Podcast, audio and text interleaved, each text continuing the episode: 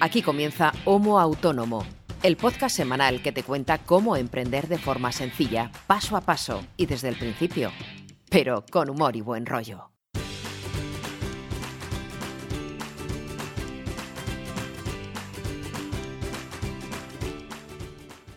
Hola, ¿qué tal? Muy buenas a todos y bienvenidos a este episodio número 33, ¿ya? 33. Capicúa, que solo tenga dos dígitos, de Homo Autónomo. Un podcast que hacemos dos autónomos para todos los autónomos, ya sean primerizos o veteranos. En el fondo nos da igual porque todos tenemos los mismos problemas, las mismas alegrías a veces, pero normal, y también las mismas preocupaciones muchos días.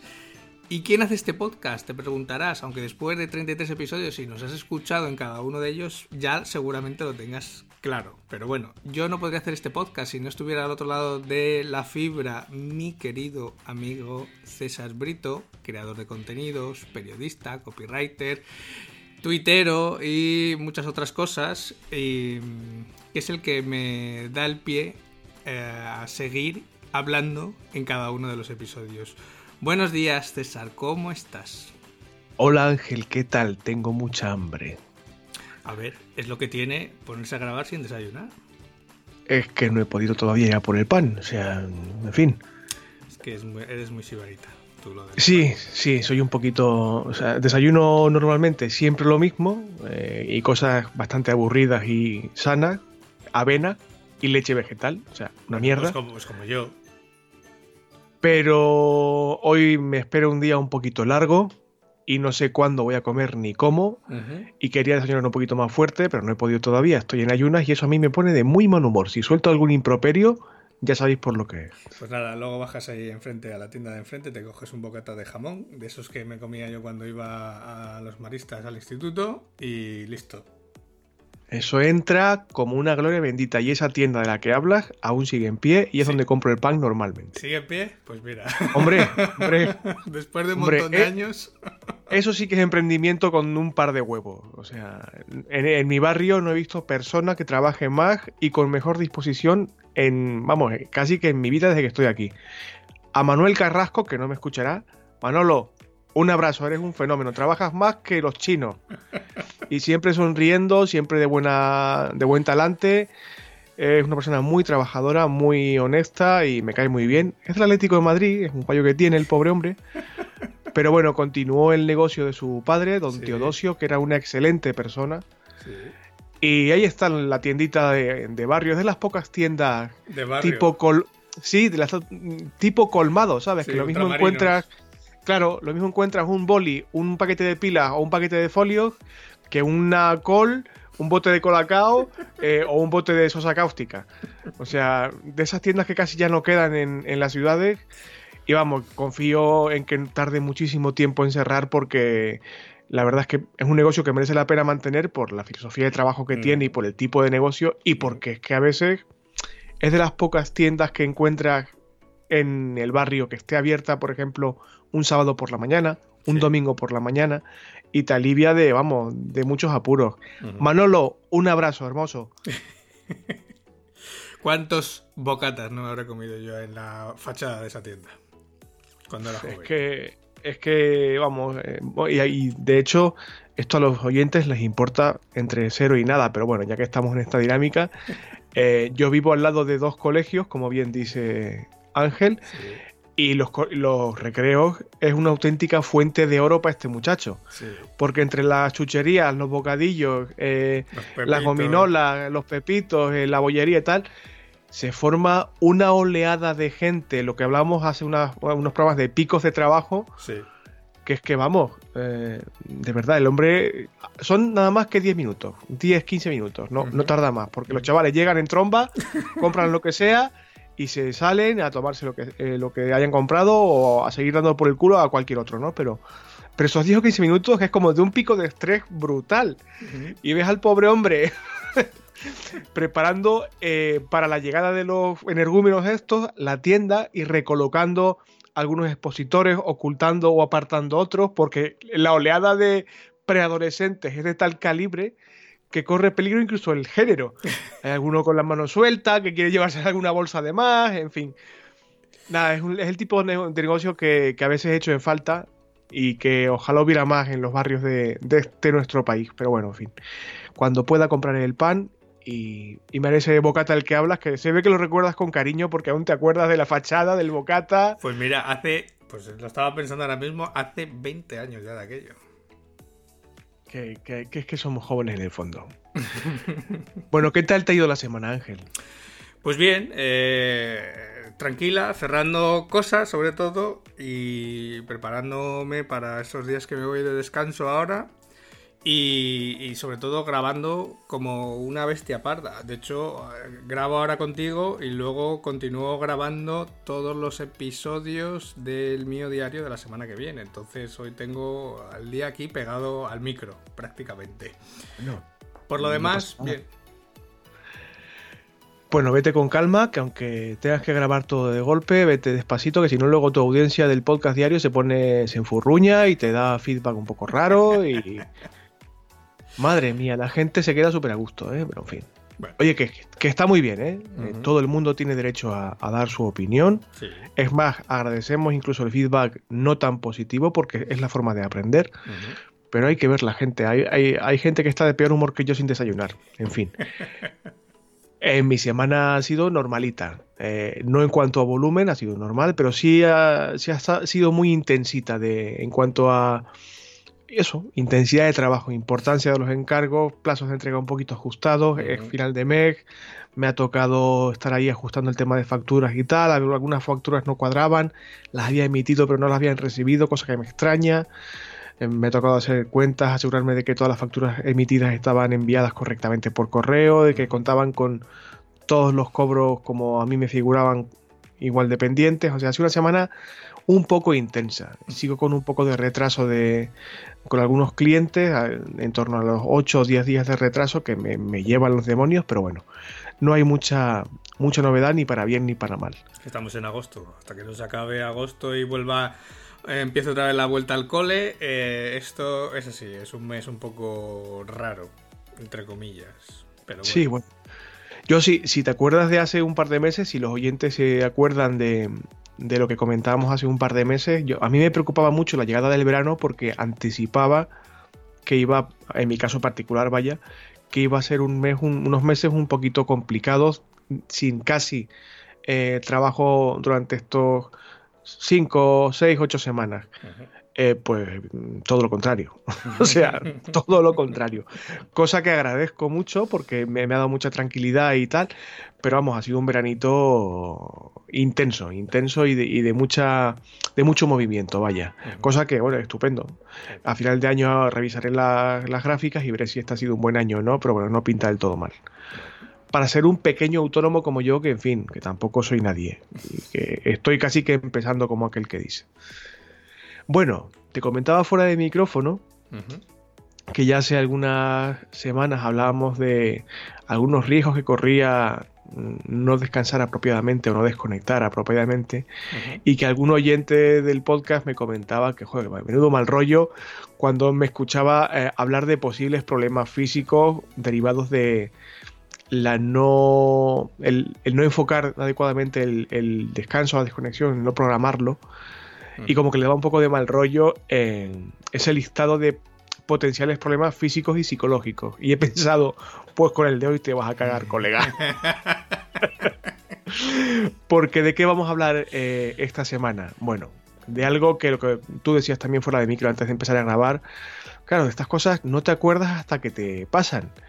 Y es un tema que traemos a colación a Homo Autónomo porque creemos que es bastante útil que es el tema de la incapacidad de los autónomos y autónomas. O sea, cuando nos ponemos malitos, tenemos alguna enfermedad determinada o nos pasa cualquier cosa, no cualquier cosa, pero bueno, hay una serie de, asuntos tipificados, como aquel que dice, qué hacer, cómo hacerlo, cuántos días nos corresponden, etcétera. Pues sí, ese es el tema de esta semana. De hecho, vamos a empezar con algunos datos estadísticos que he sacado de un informe de la Federación Nacional de Asociaciones de Trabajadores Autónomos, de, la ATA, para que veamos un poco en qué contexto están los autónomos en nuestro país en cuanto a nivel de enfermedad, bajas, incapacidades, etcétera. Porque al final, todo autónomo, como todo hijo de vecino, como cualquier asalariado, como cualquier persona humana, no como el robot nuestro que nunca se pone de. nunca está enfermo. ese está ahí a tope todos los días, ese no falla nunca. Pues normalmente todos tenemos algún achaque de vez en cuando. Puede ser un ligero catarro, un resfriado, puede ser eh, algo más grave, puede ser una lesión, puede ser algo crónico, pero claro, en función de nuestro régimen, de cómo estemos, eh, si estamos por cuenta propia o por cuenta ajena, pues vamos a tener una serie de coberturas o no. Entonces es, como tú comentabas antes y que hablábamos fuera de micro, de esto solo te acuerdas hasta que te pasa. Claro, cuando eres autónomo y de repente tienes una gripe que te obliga a estar casi en la cama una semana, pues es cuando te acuerdas de, ostras, y ahora la baja y esto, cómo se tramita y qué derechos tengo y cuándo cobro y cuánto cobro y cómo cobro, etcétera, ¿no?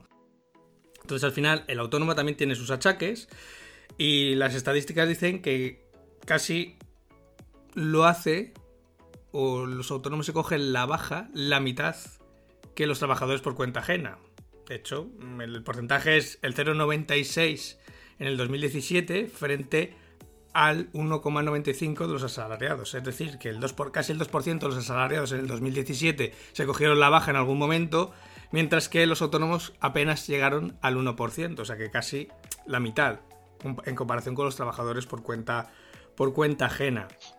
Eso sí, su baja normalmente también es más larga que los trabajadores por cuenta ajena. De hecho, estamos hablando de 92 días de los autónomos frente a los 39 de media de un trabajador del régimen general o por cuenta ajena. Claro, es que a lo mejor el. No sé si esto es así o no, no estoy apoyándome en ningún dato porque no, no sé si esto es así, esto es más intuición que otra cosa. Algo me dice que el asalariado no es que tarde más en recuperarse, porque en fin, cada, cada persona es diferente y hay diferentes afecciones y diferentes tipos de enfermedad o de causas de, incapacidad o de baja. Eh, pero algo me dice que el trabajador asalariado se lo toma con un poquito más de calma. Y que si tiene algún síntoma por ahí todavía dándole eh, por el saco, em, sí, sí, estoy casi bien, pero casi. Dame un día más. Mm, no, porque es al contrario, es el autónomo el que tiene la baja más larga que el que trabaja por cuenta Anda, estoy leyendo al revés la escaleta, soy súper inteligente. Madre mía, es la falta de glucosa del desayuno. Seguro, ¿eh? Seguro es una hipoglucemia de caballo, vamos, de manual. Ah, igual, puedo pedir hasta la baja y todo. En, parte tiene su cierta lógica, porque al final el autónomo sí que tiene que seguir una serie de pasos mm, adicionales o tienen más, no más trabas, sino más pasos que hacer cuando uno solicita la baja, etcétera, etcétera, etcétera, que un trabajador por cuenta un trabajador por cuenta ajena que solamente tiene que ir a la mutua, en el caso de que sea por trabajo, una incapacidad por trabajo, va a la mutua, eh, la mutua le da la baja o le da la alta y se acabó. El autónomo tiene que ir a la seguridad social, luego a la mutua, tiene más pasos y al final los procesos se alargan un poquito más también. Entonces, y también por los tiempos en los que el autónomo tarda en cobrar o cobra una parte a partir de tal día y luego otro porcentaje a partir de otro día, pues también estos procesos se suelen alargar más o bueno, que también las enfermedades de un autónomo pueden ser también mucho más diversas que un trabajador por cuenta por cuenta ajena, ¿no? Pero bueno, ahí está el dato, ¿no? Que al final son casi eh, más del doble los días de baja de un autónomo con respecto a un trabajador por cuenta ajena. Pero bueno, estaba equivocado, entonces pido disculpas. Estaba leyendo incorrectamente. Cualquier día que soy de letras, maldita sea. Eso sí, el autónomo sí que está obligado a pagar su cotización a la seguridad social incluso cuando está de baja. O sea, uno no deja de pagar. Vamos, vamos, eh, solo faltaba. Si, eso fuera, si eso fuera así, no habría un autónomo sano en toda España. Sería esto un auspicio en lugar de un país. Ay, ay, que estoy muy malito, que no puedo pagar. Ay, ay, que me duele aquí un poco, doctor. Doctor, me duele aquí un poco. Hay que pagar religiosamente, macho. Y eso teniendo en cuenta que casi el 80% de los autónomos en nuestro país cotizan por la cuota mínima, la de los 280 euros al mes, y teniendo en cuenta que es a partir del día 21 de baja, o sea, cuando ya llevas 21 días de baja, es cuando empiezas a cobrar el 75% de la cuota, o sea, de esa base de regulatoria, apenas te van a quedar limpios, digamos, si tienes que pagar también autónomos y lo que te, o sea, del 75% de la base reguladora que te van a pagar, le quitas la cuota de autónomos que tienes que pagar, pues digamos que te quedan limpios al mes 400 euros para vivir ese mes. Bueno, chicos, que no se, no se puede pretender estar enfermo y comer al mismo tiempo. O sea, no. O sea, estás pidiendo aquí el oro y el moro. O sea, o estás enfermo o vives. ¿Qué me estás, o sea, ¿qué me estás diciendo? O comes o estás enfermo. Y con 400 euros para estar enfermo, vas que te mata, vaya. nunca mejor, solo faltaría. Nunca mejor dicho. Claro. La mejor dieta que hay para adelgazar. Coño, ponte enfermo siendo autónomo. Ya verás qué risa. Mi operación bien. Bien.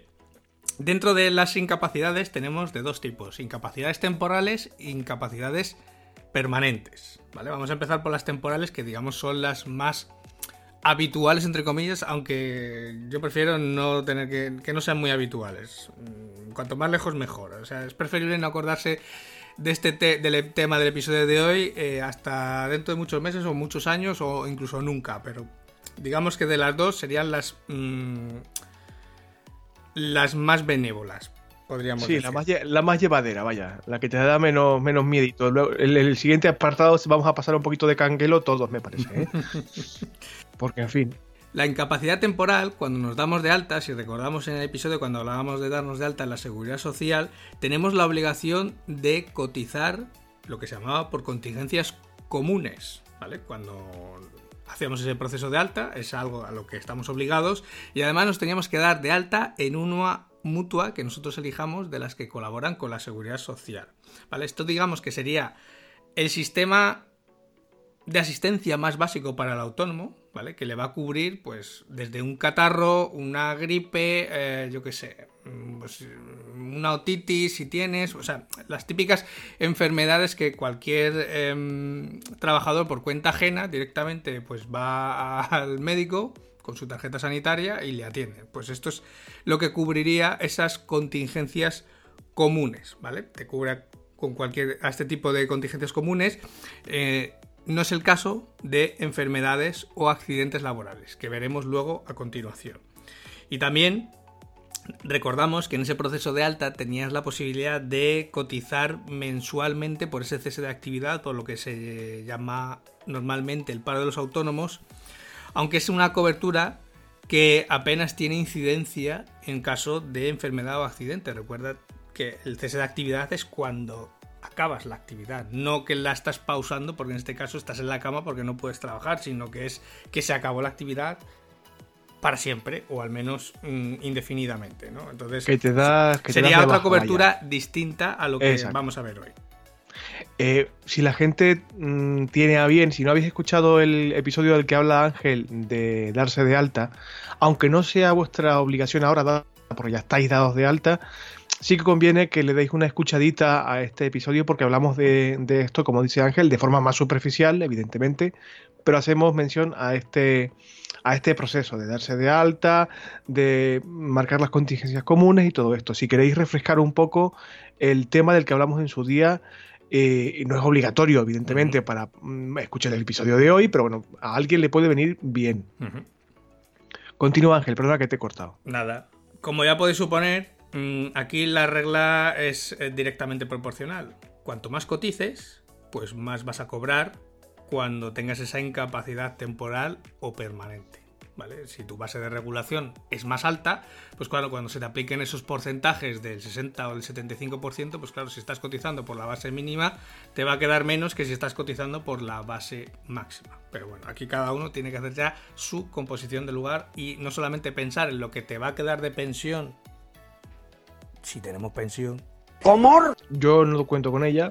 O bueno, en este caso, si tienes una actividad eh, pues que tenga más riesgos que la actividad que tú y yo hacemos delante del ordenador, pues lo mismo sí que te compensa pagar una base de regulación más alta que la mínima para que en caso de incapacidad temporal o permanente, pues lógicamente luego cobres más. Pero bueno, esa sería, eh, digamos, la norma general, ¿no? Que todo el mundo debe tener presente en la cabeza.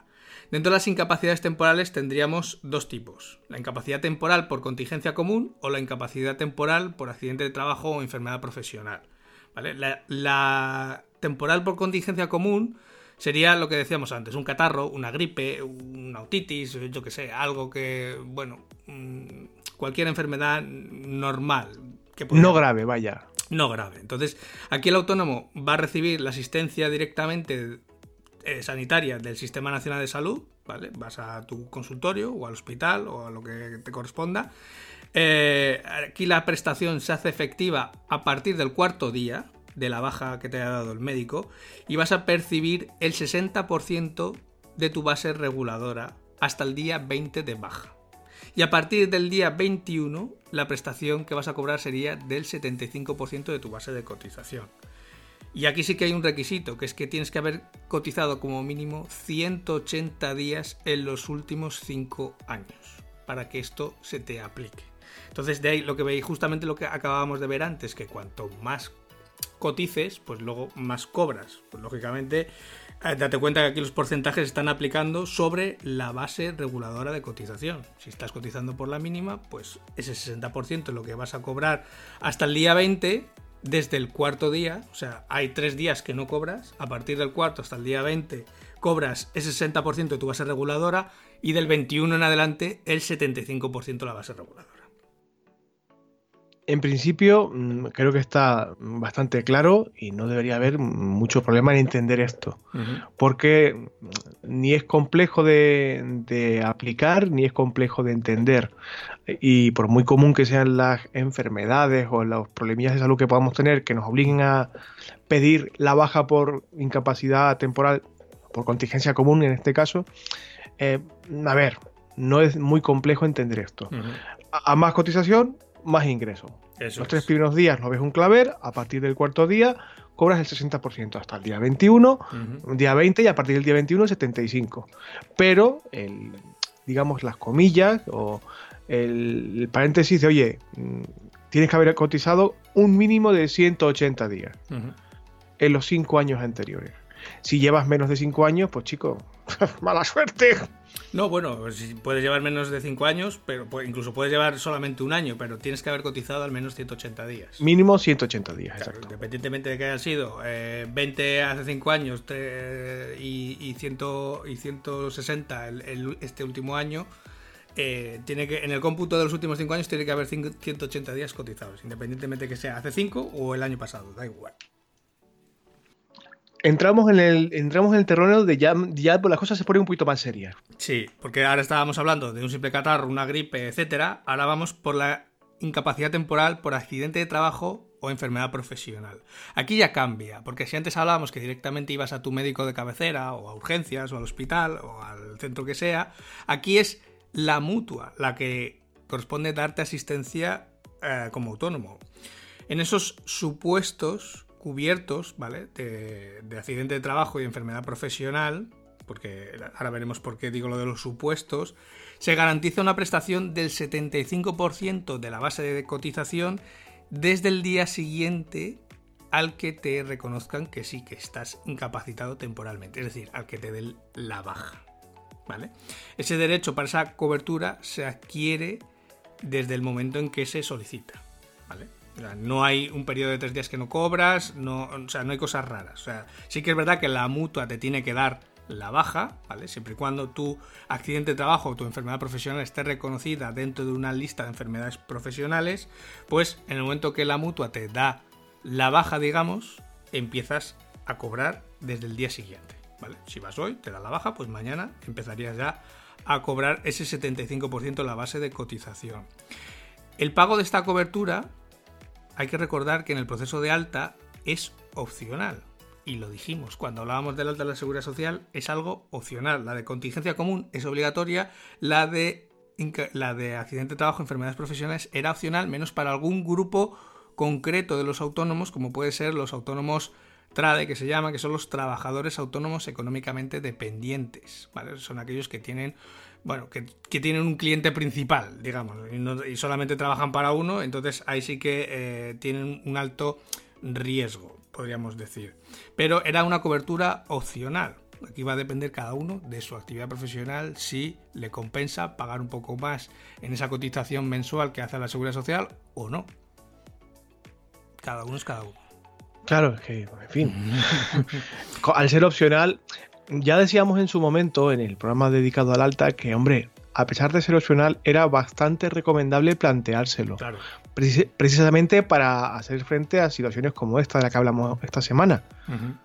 Eso es. Cada uno tiene que analizar su situación, el tipo de actividad que realiza, si solamente está dado de alta, o sea, si solamente estás dado de alta como autónomo, si también trabajas por cuenta ajena, porque claro, este tipo de contingencias de accidente de trabajo, enfermedad profesional, seguramente está cubierto por la mutua del trabajo que estás haciendo por cuenta ajena, pero cada uno en su situación tiene que evaluar lo que le interesa más, no solamente lo que paga mes a mes, sino en lo que luego pueda pasar si un día, pues eh, de repente te lesionas o, tienes un accidente en, en- en tu actividad. Claro, es cuando realmente luego lo vas a necesitar. Es como cualquier tipo de seguro que al final no deja de ser eh, la cuota que pagamos mes a mes a la seguridad social, no deja de ser un seguro como el de la casa, como el del coche, como el que quieras. Eh, solo te acuerdas de ello. Bueno, te acuerdas todos los meses cuando lo pagas, pero solamente te acuerdas de ello o les vas a echar manos cuando realmente te pasa algo. Claro, lo agradeces cuando te duele.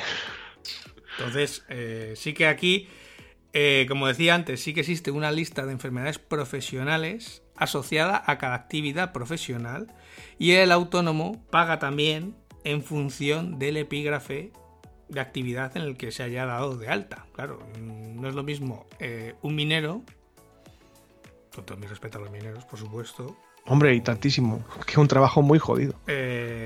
al trabajo que tenemos tú y yo. Pues claro. Que mm, si nos ve, si nos ve trabajar un minero, nos está dando collejas hasta que nos jubilemos. Claro. Eso es trabajo, eso es trabajo, gentuza, eso es trabajo. Trabajo lo mío. seguramente esta cobertura de, de accidente de trabajo, enfermedad profesional en un minero, en una actividad que tiene un- una peligrosidad más alta, esta cobertura eh, lo que hace es que tengas que pagar más cada mes. Pero claro, mm, luego estás cubierto de posibles accidentes de trabajo, enfermedades profesionales que ni tú ni yo delante de un ordenador vamos a tener nunca. Este, este, digamos, listado de mm, enfermedades profesionales es un, un documento oficial que existe, que enlazaremos en las notas del programa y que creo que depende, si no me equivoco, aunque me puedo equivocar, si es así me corregís, de la Organización Internacional del Trabajo. Es un PDF que dejaremos en las notas del programa para que eh, lo, lo consultéis si os apetece. Si tenéis hipocondria, no os recomiendo que lo leáis, porque os va a picar todo el cuerpo enseguida. Pero si, para que sepáis sobre todo qué, qué rango de enfermedades eh, mm, corresponden a vuestro a vuestra parcelita en la que os habéis dado de alta, en el epígrafe de actividad, vaya. Bien, y terminamos con la incapacidad temporal con los plazos, ¿vale? Porque eh, al ser temporal, claro, tiene un inicio y un final. Esto no es sine die. eh, tiene, tiene que tener un fin, por eso es temporal. Si no, ya estaríamos hablando de incapacidad permanente. Entonces, la incapacidad temporal tiene una duración máxima, en principio, de un año, 365 días. Una vez pasado ese año, sí que puedes pedir una prórroga de seis meses, e incluso cuando pides esa prórroga de seis meses y te la dan, incluso puedes pedir una segunda prórroga por otros seis meses, aunque esta solamente se da ya en condiciones eh, muy concretas. ¿vale? Aquí siempre va a ser por decisión de- del Instituto Nacional de la Seguridad Social, que es el único que tiene la potestad para hacerlo, aunque aquí sí que también influye el informe o la decisión de la mutua que te esté tratando, con la que estés, en este caso, trabajando tu enfermedad o tu accidente. Pero quien decide de verdad es, digamos, el, El que el paga. equipo médico. La seguridad social, el que está poniendo la pasta. Entonces, Exacto. aquí al final eh, sí que puede pasar que una vez que se te acabe ese año de incapacidad temporal, puede pasar que te concedan otros seis meses más de prórroga. Puede ser que te den el alta directamente o puede ser que se inicie el procedimiento de una incapacidad permanente, que sería el segundo tipo de incapacidad que vamos a ver ahora. que esto ya es cuando se pone la cosa tristemente seria. O sea, es decir, cuando tenemos un accidente o una enfermedad de tipo laboral, profesional, que nos incapacita forever.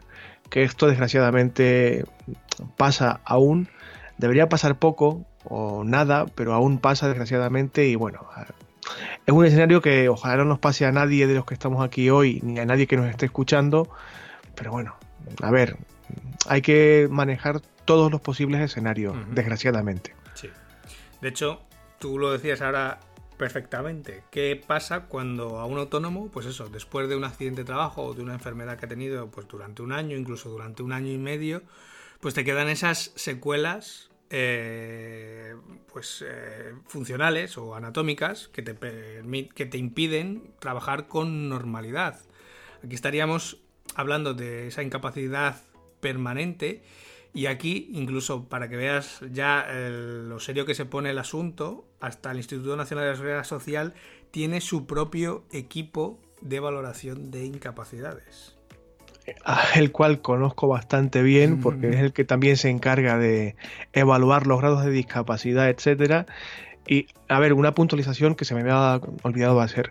Aquí hablamos de incapacidades, tanto temporales como eh, permanentes. Incapacidad y discapacidad no es lo mismo, ¿vale? Eh, que nadie confunda esto. Yo tengo una discapacidad y puedo estar incapacitado por una gripe durante una semana, pero no, no es ni excluyente ni equivalente. Y este eh, equipo de valoración de incapacidad no solamente se dedica a decir si yo soy una persona con discapacidad y en qué grado me afecta esa discapacidad, sino que también eh, le corresponde, digamos, evaluar este tipo de incapacidades permanentes. Y ya os avanzo que suele ser, por lo menos por mi experiencia y de gente que ha tenido digamos, contacto con este tipo de tribunales, suele ser bastante estricto, bastante duro, porque reconocer una incapacidad permanente eh, no es eh, no es cosa de tontería, vaya. No, se, toman con bastante seriedad los baremos por los cuales eh, deciden qué grado de incapacidad corresponde a un trabajador o una trabajadora, eh, si tiene efectos psicológicos en el trabajador o la trabajadora o no, eh, tienen en cuenta también su contexto socioeconómico, etcétera. O sea, es un trance que aparte de no ser nada deseable para nadie, Em, no es un paseo por el parque. Es decir, mm, si te van a estar pagando por una incapacidad laboral permanente, mm, te van a mirar hasta debajo de la alfombra. Sí, sí, de hecho tú mismo has dicho la palabra clave, tribunal. Es que es un tribunal médico. En este caso es un tribunal formado por distintos médicos, pero no deja de ser un tribunal. No, no lleva la escenografía de un juicio, pero, pero casi, casi casi. Porque yo, he, pasado por, yo he pasado por sus manos un par de veces y creo que este año me tocará una tercera. Y te garantizo que, exceptuando alguna algún episodio eh, de la formación académica de algún examen y tal, no recuerdo tanta tensión eh, nunca, porque mm. sabes que, que, están decidiendo eh, en gran parte de tu futuro. Es decir, vale, tú tienes una incapacidad, en mi caso una discapacidad. No, insisto, no es el tema del que hablamos esta semana el que un tribunal decida si tu discapacidad es de un 33%, que es el mínimo legal reconocido para acceder a cierto tipo de beneficios o, mm. ayudas, o un 65, un 90, un 95, si decides si eres un gran dependiente o un pequeño dependiente no económicamente vinculado a otra persona, etcétera. Eso es para muchas personas con discapacidad que me están escuchando seguramente es muy importante. Y para la incapacidad permanente no es igual eh, tan dramático, pero también tiene una altísima incidencia en la vida a partir de ese momento de ese trabajador o trabajadora. Su vida se ve modificada sustancialmente, porque su trabajo no va a poder ser el mismo seguramente a partir de ese momento. Igual tiene que cambiar de sector de actividad o tiene que dejar de trabajar del todo. Hay mucha gente, se me ocurre, ¿eh?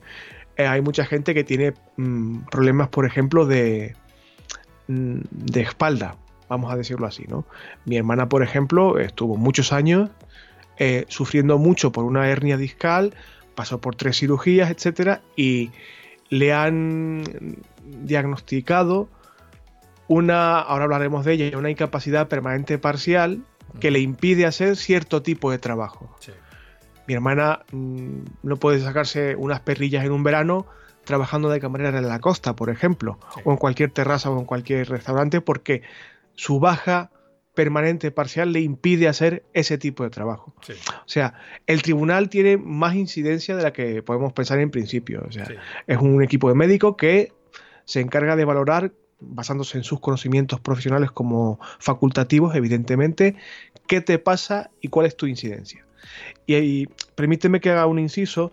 Eh, sé que he hablado de, discapacidad y no tiene nada que ver eh, con esto. No descarto algún día hablar de discapacidad y trabajo siendo autónomo que bueno, en ese día me imagino que solamente hablaré yo porque me limitaré a responder tus preguntas si quieres hacerme alguna o, preguntas que me hagan las personas que nos oyen.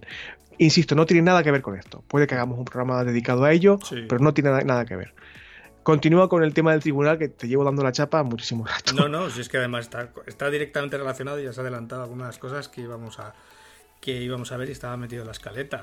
Final, de esa decisión de ese tribunal médico, pues es lo que va a depender el subsidio que vayas a cobrar a partir de entonces, que vaya a recibir ese autónomo, o la indemnización si te corresponde. Entonces, no es un tema baladí, sino que tiene su importancia en ese momento para la vida y el futuro de, ese autónomo. Claro, aquí ya eh, normalmente estas incapacidades permanentes suelen derivar de una incapacidad temporal que no se ha curado bien o realmente no se cura o se cronifica o tiene algún proceso en este caso que se va a dilatar ya en el tiempo de forma permanente.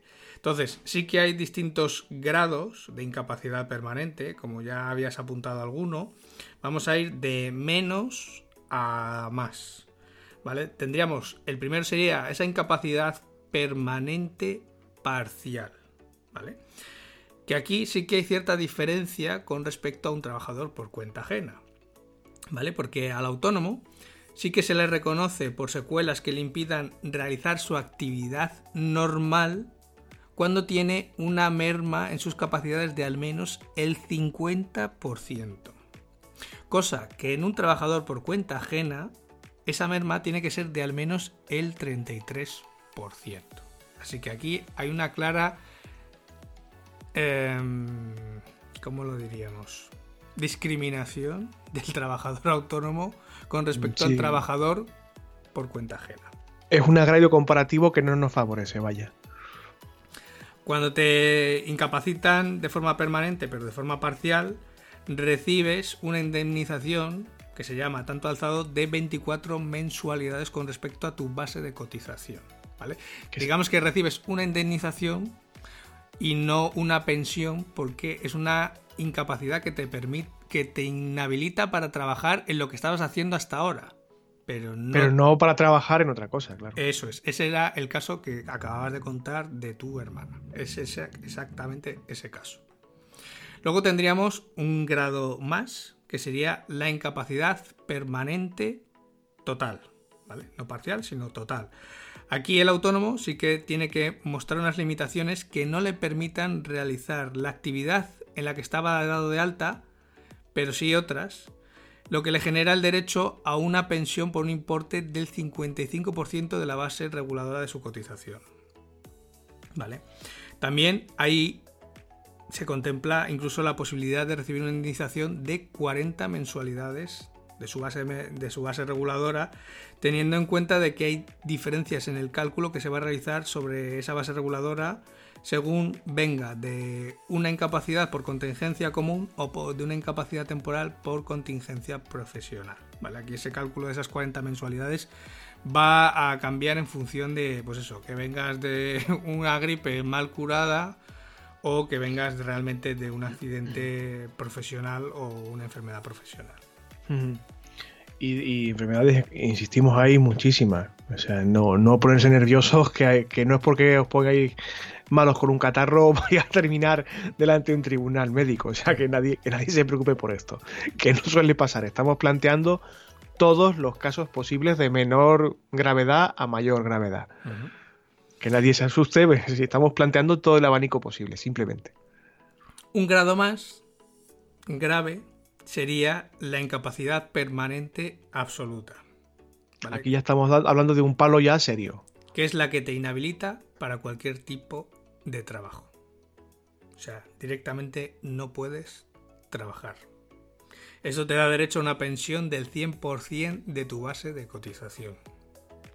Hay mucha gente, eh, muchos jetas y muchas jetas, que su deseo secreto es poder conseguir la incapacidad permanente absoluta y no trabajar nada cobrando del Estado. Hmm. eh, estando físicamente bien, pero es que la gente que se encuentra en esta situación normalmente, si no hay fraude de por medio, son personas que están realmente fastidiadas. O sea, hablamos de situaciones mm, muy graves de salud, o sea, muy serias. No tanto como el siguiente caso, pero mm, muy serias. No hablamos de, de una otitis o de una lumbalgia o de un problema de cervicales. No, no, no. Y el último grado de incapacidad permanente sería la gran invalidez que llama el Instituto Nacional de la Seguridad Social. Es el grado Eh, más... mal, llamado, por cierto, ¿eh? porque Sí. eso de gran invalidez me, me toca los huevos de una manera. Sí. Pero bueno, en fin.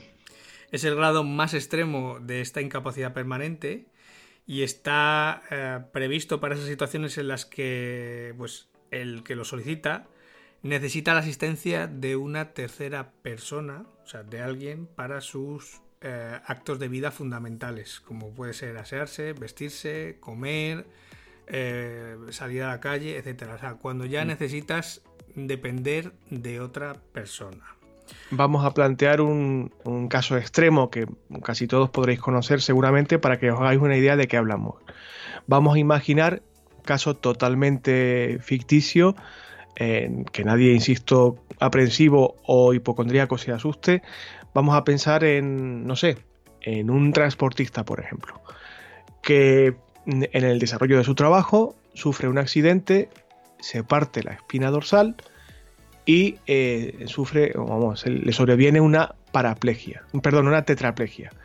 Una gran tetraplegia de cuello para abajo. Eh, no sé si recordáis una famosísima película que hizo Javier Bardem que se llamaba eh, Mar Adentro, eh, que relataba la vida de, de un gallego mm, muy conocido, Ramón San Pedro, que no estaba trabajando. Tuvo un accidente en su tiempo de ocio, pero vamos, que estuvo postrado en una cama toda su vida y no podía hacer más que mover mínimamente la cabeza y los ojos, aparte de hablar y demás. Este tipo de incapacidad, de gran invalidez, que es un término horrendo, pero que es el que oficialmente existe, es del que estamos hablando, o sea, del, del que te eh, exige la connivencia o la participación de otra persona para darte de comer, darte de beber, eh, moverte, asearte, eh, movilizarte, etcétera. Aparte de los medios técnicos o las ayudas técnicas que te sean necesarias. Silla de ruedas, silla motorizada, grúa de alzamiento, más historias. Pero este es el, digamos, el, el mayor grado posible, el grado extremo de, de incapacidad. Sí, normalmente eh, pues son casos que normalmente vienen de una incapacidad ya permanente absoluta, que normalmente se agrava. Tú antes lo comentabas, que has pasado varias veces ya por el tribunal médico. Normalmente pues son casos que se van revisando con periodicidad. Y este grado de gran invalidez, o mal llamado gran invalidez, da derecho a una pensión vitalicia del 100% de su base regulatoria, más una cantidad adicional que se calcula a partir del 45% de la base mínima de cotización y el 30% de la última base que haya cotizado la persona en este caso. Ujú. Bien, hasta aquí sería... Esto como, como, como eh, todo este tipo de, de situaciones, como eh, eh, quien nos esté escuchando, vale, yo soy autónomo o autónoma y puedo verme en una de estas eh, escenarios o situaciones. ¿Cómo hago? ¿Cómo...? A ver, normalmente el, el autónomo, como cualquier ciudadano, tiene derecho a solicitarlo directamente a la seguridad social. ¿Qué pasa? Que cuando estamos en estos grados ya de incapacidad permanente eh, y que vienen derivados normalmente por algo profesional, una, una enfermedad profesional, un accidente de trabajo, pues tú ya habrás estado en contacto con la mutua que has elegido cuando te diste de alta y es quien va, en este caso la mutua, es quien va a pasar el expediente ya a la seguridad social, haciendo pues toda la descripción del caso y lógicamente mm, definiendo el grado de incapacidad permanente que ellos consideran oportuno. Esto lógicamente luego ya va a pasar al tribunal médico que veíamos antes y mm, dictaminarán lo que ellos consideren oportuno. Aquí sí que muchas veces, pues tú como persona, como autónomo, me da igual, pero sí como persona, pues puedes estar de acuerdo con lo que dictamine ese tribunal o no. Porque al final esto no deja de ser una decisión administrativa de la seguridad social. Así que aquí ya no te queda más narices o bemoles o llámalo como quieras de ir de ir directamente al juzgado, a los sí, al, en este caso a los juzgados a defender pues en este caso lo que tú consideras que es tuyo o son tus derechos, ¿vale? Lo que con el consiguiente eh, gasto de tiempo y de dinero que te van a llevar este tipo de litigios porque al final no deja de ser pues pues un trámite es una batalla una, batalla, en un contencioso administrativo que esto pues normalmente suelen durar meses y a veces hasta años. Pero bueno cada uno tiene que pelear por lo que por lo que considera que claro Claro, si tú crees que te asiste eh, la ley y que tu caso eh, defiende, se ajusta a lo que tú consideras y tú defiendes, estás en todo tu derecho de defenderlo judicialmente. Pero lo decía Ángel ahora, te va a requerir de tiempo y de dinero. Y yo añado un tercer factor, mucha paciencia. Porque como decías tú ahora, puede alargarse meses o incluso años, más los consiguientes recursos, etcétera. O sea, tienes que tener mucha paciencia y estar muy convencido y a ver, y tener pruebas y estar bien asesorado lógicamente para poder soportar este procedimiento judicial quizás durante mucho tiempo.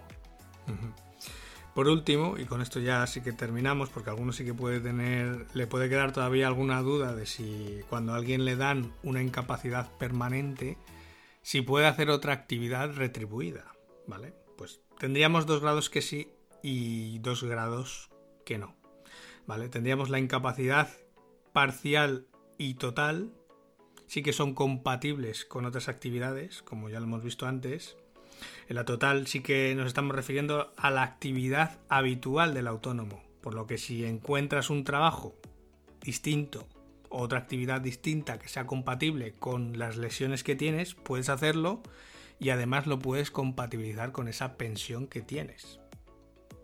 Pero en el caso de la permanente absoluta o esa gran invalidez, pues lógicamente eh, no son compatibles con otra actividad retribuida y normalmente si un autónomo decide buscar una actividad retribuida lo normal es que le revisen su caso y en la mayor parte de las ocasiones le retiren en este caso la pensión que estaba recibiendo. Claro, es decir, si tú, eh, tu caso representa el, mayor grado de mm, gravedad, el grado más extremo, como para que te reconozcan una eh, incapacidad permanente absoluta o una gran invalidez, insisto, como odio esta palabra, eh, pero al mismo tiempo detecta la seguridad social que estás buscándote la vida, eh, por otro lado, que estás incluso cobrando por una actividad, te están retribuyendo por una actividad profesional, lo normal es que los encargados de tu caso y el tribunal correspondiente diga, vamos a ver, pero esta persona en el año tal no nos vino aquí a decir que no podía trabajar nada en absoluto mm. y que era un gran dependiente. Eh, vamos a, ver qué ocurre porque está trabajando y cobrando por otro lado.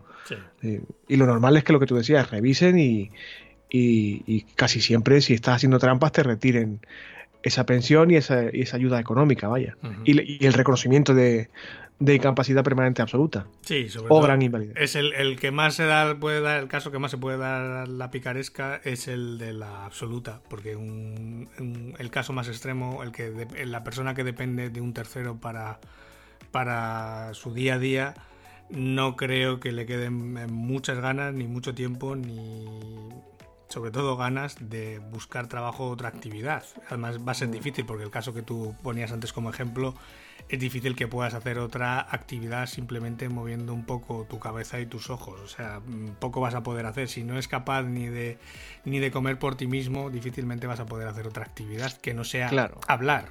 si te dedicas a ser locutor de radio, si y lo haces desde tu casa, a lo mejor sí que puedes llegar a hacer otra actividad, pero van a ser casos muy puntuales y muy, muy, muy, muy, muy concretos o muy, o muy extraños. Mm. Sí que la mm. incapacidad eh, permanente absoluta es la que se puede dar más a la picaresca, porque al final es eso, lo que, lo que hablabas antes. Si alguien, por yo que sé, por una hernia mal curada, por lo que sea, por hace 10 años le dieron una incapacidad permanente absoluta y ahora resulta que pues está bien o bueno, o aunque le duela, pues prefiere seguir haciendo sus chapucillas y seguir cobrando lo que cobra de pensión más lo que me saco de extra, pues claro, al final es este tipo de sujetos eh, espabilados los que, los que les pueden pillar y al final pues ni una cosa ni la otra. Que no queremos decir que esto sea bueno o malo. Desgraciadamente es más frecuente de lo que nos gustaría porque la ley debería protegernos a todos y todas sin distinción. Siempre hay algún jeta, pero tenemos que pensar que no es el caso habitual. O yo quiero pensar, vaya, que no es el caso habitual. Posiblemente peque de, de infantil, de iluso, de naif, de inocente, puede ser pero yo quiero pensar que no es el caso más habitual. ¿Siempre sabemos de alguien que hace alguna trampilla? Sí, siempre sabemos de alguien o nos cuentan de alguien o conocemos a alguien o que a su vez conoce a otro alguien, pero quiero pensar, o me gustaría pensar, que no es el caso más generalizado, vaya. Yo sé que el episodio de hoy puede haber dejado un poquito un sabor de boca un poco raro porque hablamos de cosas que, en fin, que no son agradables, hay que reconocerlo, que nadie quiere ponerse ni siquiera mentalmente en una situación en la que una persona no está a gusto, se encuentra físicamente mal, no puede llevar una vida normal, no puede trabajar, no puede tener ocio, etc. insistimos, somos conscientes de que no es lo más agradable y buen rollero del mundo. Pero lo decía Ángel al principio del episodio. De estas cosas solamente nos acordamos cuando nos vemos en esa situación. Y es conveniente no obsesionarse con esto, pero tenerlo presente también porque también forma parte de la vida del autónomo y de la autónoma. Es un eh, ladrillo más en el muro o en la casa que estamos construyendo. Y hay que tenerlo en cuenta. Nuestra intención es que os sea la información lo más práctica posible y que lo tengáis, digamos, en la recámara, guardadito ahí en una, en una parcela del cerebro, sin que os impida llevar una vida normal. O sea, no quiero que nadie mm. termine el, de escuchar el episodio de esta semana y salga de aquí con miedo a trabajar normalmente en su día a día. Y es que si me pasa cualquier cosa y que si la mutua, que, es sorprendente, pero a muchas personas les pasa que se obsesionan o se preocupan en el sexo y tal. No, no es el caso. De hecho, lo más normal es que el 80%, 90% de las personas que nos escuchan no pasen de la incapacidad temporal por contingencia común, hmm. por una gripe mala, por, por una gastroenteritis, en el hipotético caso de una gastroenteritis grave como aquí en Salamanca hace unos días, pues a lo mejor un caso de salmonelosis, si me ocurre, una intoxicación alimentaria. Eh, pero no, no va a pasar de ahí en el 80-90% de los casos. Que nadie se obsesione, ni se preocupe, ni piense cosas raras. Pues hasta aquí el tema de la semana. Sí, sí, que ya te digo, ha dejado un cuerpo un poco raruno. Vamos a intentar que entre un poquito de aire, hablamos de la actualidad, que acabamos rapidito y que esto se oxigene un poco porque sí es verdad que deja un cuerpo un poco rarito. Venga, vamos con la actualidad. Actualidad en Homo Autónomo.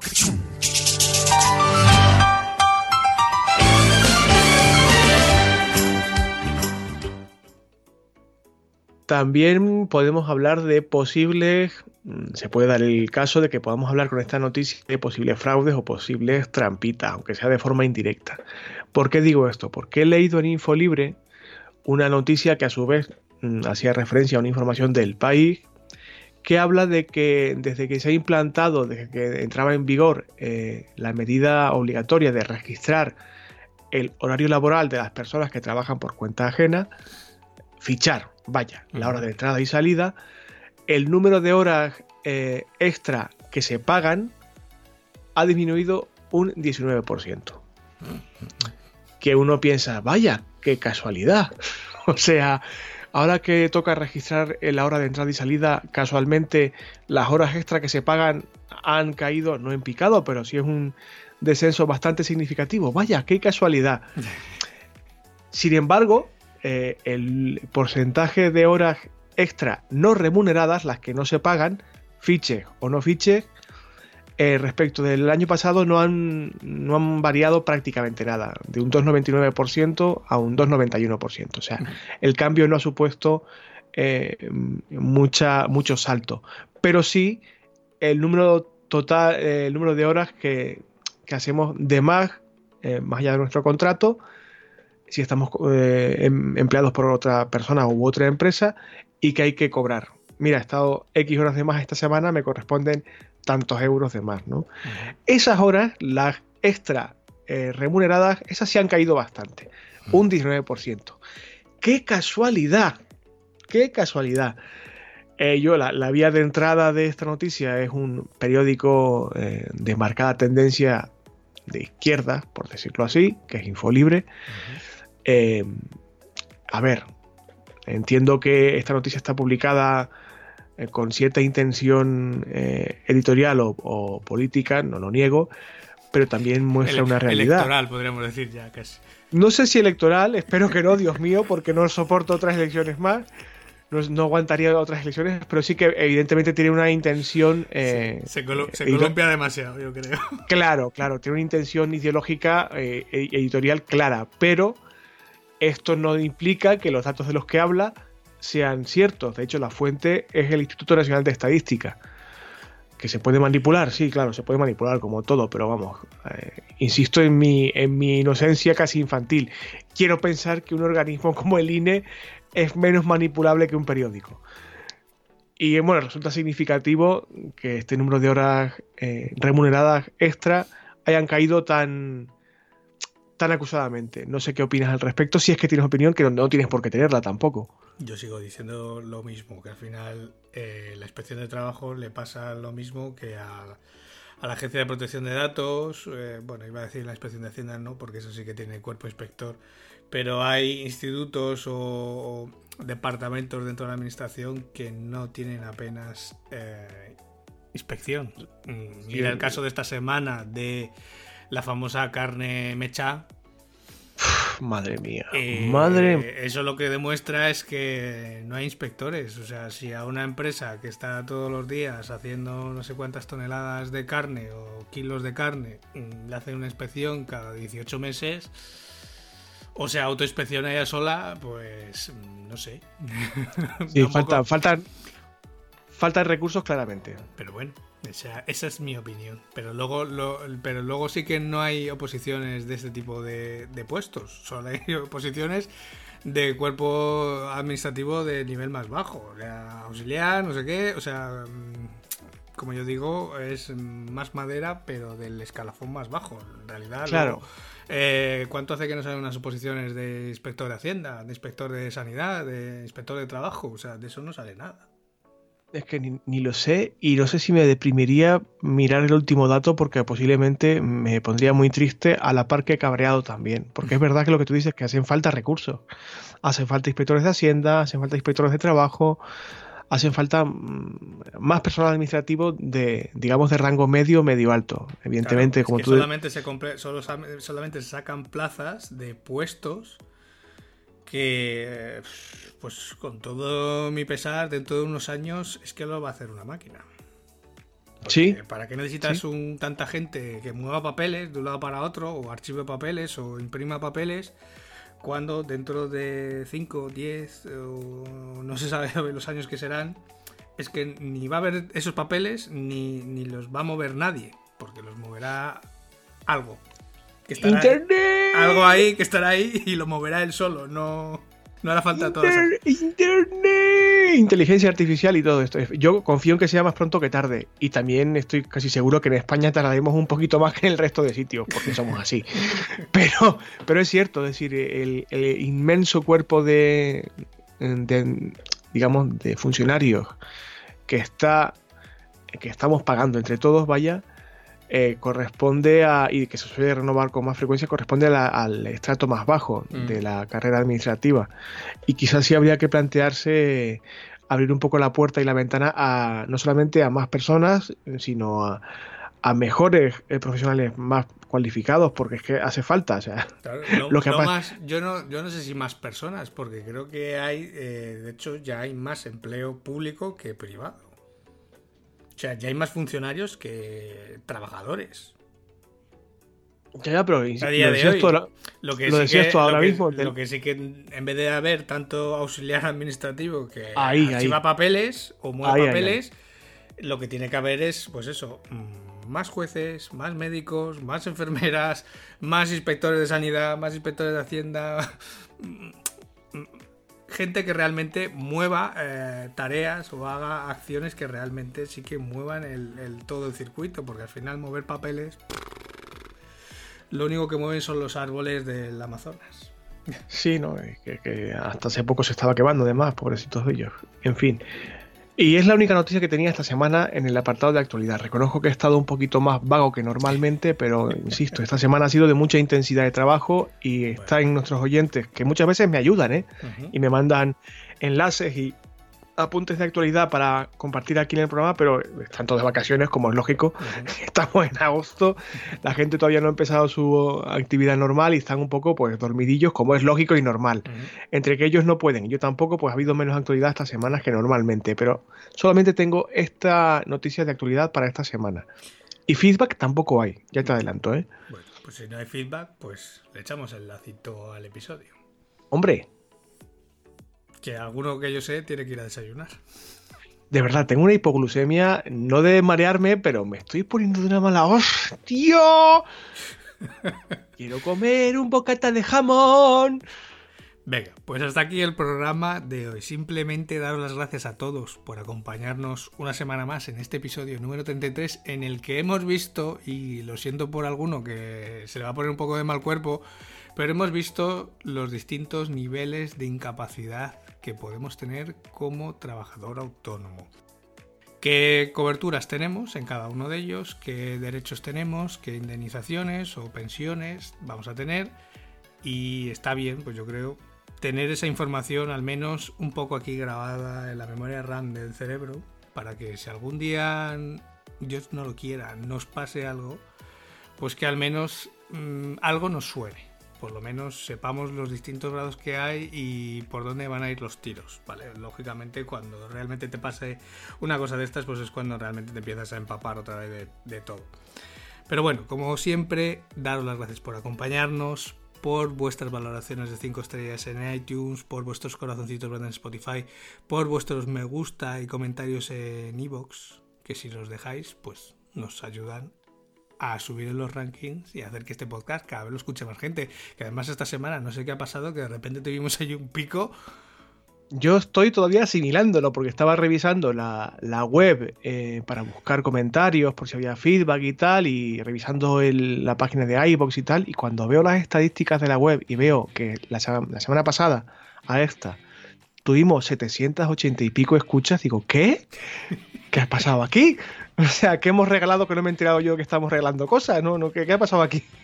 Así que algo, de vez en cuando, de repente, eh, o una de dos, o el algoritmo de iVoox se ha vuelto loco y de repente nos ha visibilizado en, no sé, en algún sitio, o simplemente que poco a poco pues vamos, vamos subiendo en los rankings y eso hace que cada vez el podcast lo escuche más gente. Sí que esto es un caso puntual porque de hecho hemos revisado todas las métricas y solamente son escuchas en iVoox. No hay, no hay un pico de visitas en la web, no hay un pico de, escuchas en iTunes, no hay nada que eh, diga que ese episodio tampoco haya tenido más tracción en el resto de podcasts, sino que solamente es algo de iVoox que de repente pues se le ha ido la pinza y esta semana hemos tenido 800 escuchas. Pero bueno, por lo demás, em, os damos las gracias por estar al otro lado cada semana.